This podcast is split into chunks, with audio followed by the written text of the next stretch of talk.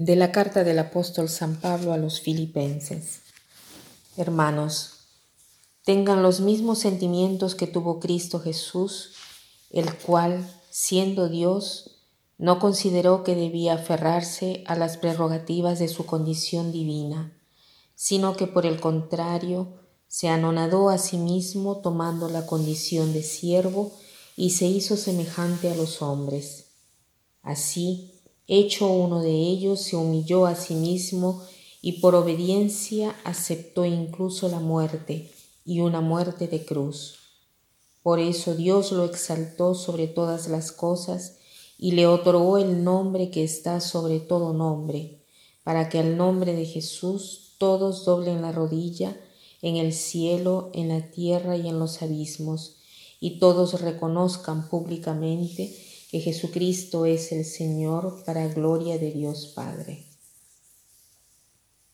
Este Evangelio nos habla del poder en el nombre del Señor, de la importancia eh, de los santos, de los ángeles en el cielo y también para aquellos en la tierra. Me habla de la importancia de la diferencia de vida a su nombre.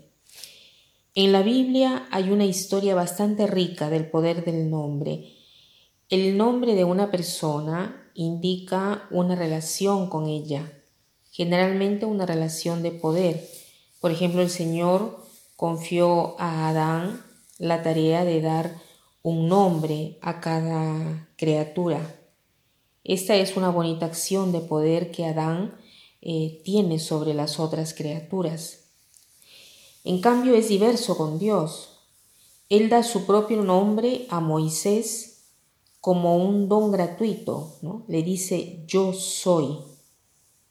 Este nombre indica la cercanía de Dios hacia su pueblo, el inicio, la raíz de la comunión con ellos, la alianza y una alianza de un solo Dios, un solo Dios santo, nuestro Creador. El hombre es la única criatura capaz de una relación con el Señor y él ha prometido al hombre, a Israel, su protección y promete que su descendencia sería su Dios. Yo soy. Como parte de la alianza existe la llamada a una vida digna de esta relación y por eso es que tenemos los diez mandamientos. En este momento yo pienso sobre todo en el mandamiento que pide respeto por la santidad del nombre del Señor. Y Israel ha tratado de proteger esta santidad del nombre del Señor. Y para ellos la veneración del nombre del Señor era un modo de alabar su nombre.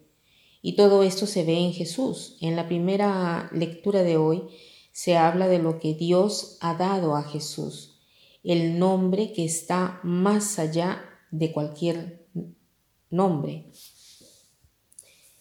En el Evangelio de Mateo dice, la Virgen concebirá y dará a luz un hijo que será llamado Emmanuel, que significa Dios con nosotros. O sea, en el nombre de Jesús se revela todo el significado de la alianza, la comunión, la cercanía. Y como sabemos, con Jesús nos llega la nueva alianza. O sea, aquí Pablo reconoce la importancia de este nombre y por eso dice que toda rodilla se doble. ¿Qué cosa quiere decir esto para nosotros? Obviamente no es que debemos solo considerar arrodillarnos externamente cada vez que escuchamos el nombre de Jesús, sino ver cuál es la disposición interior que tenemos cuando pronunciamos el nombre de Jesús. Entonces, como Israel, tratemos de evitar pronunciar el nombre del Señor en vano, ya que esto es, es muy común en este tiempo. Se pronuncia su nombre muy ligeramente. A veces decimos, oh Dios, cuando nos hemos sorprendido por algo, pero ¿de verdad estamos pensando en Dios en ese momento? ¿O es una expresión vacía, una expresión que se dice en vano? Cuando oramos incluso oraciones simples como el Padre Nuestro o al final de una oración cuando decimos en el nombre de Jesús. Padre nuestro. Cuando decimos esto, lo decimos por rutina o con todo el significado que tiene ella. Verdaderamente reconocemos la gloria y la santidad que hay detrás de su nombre. Reconocemos la gloria y la santidad que hay dentro de aquel nombre. Recordamos su cercanía. Entramos en comunión con Él en ese momento. Pablo dice que cada lengua proclame que Jesucristo es Señor. Cuando nosotros pronunciamos su nombre, debemos, tenemos presente todos estos significados, confesamos toda nuestra fe y nuestro amor por Él.